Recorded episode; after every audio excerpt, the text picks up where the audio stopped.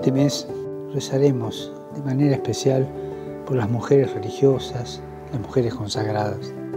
¿Qué sería la iglesia sin las religiosas y laicas consagradas? No se puede entender la iglesia sin ellas.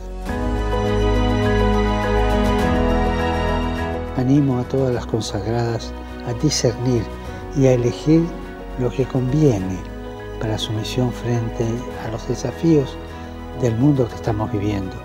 Las exhorto a seguir trabajando y hacer incidencia con los pobres, con los marginados, con todos los que están esclavizados por los traficantes.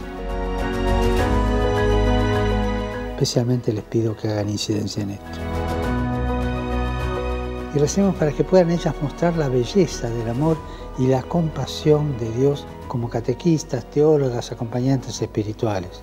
Les invito a luchar cuando en algunos casos son injustamente tratadas, incluso dentro de la iglesia, cuando su servicio, que es tan grande, se lo reduce a servidumbre, y a veces por hombres de la iglesia.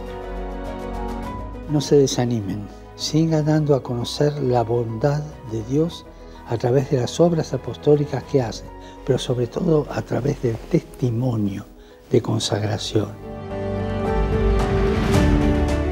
Recemos por las mujeres religiosas y consagradas, agradeciéndoles su misión y valentía para que sigan encontrando nuevas respuestas frente a los desafíos del tiempo actual.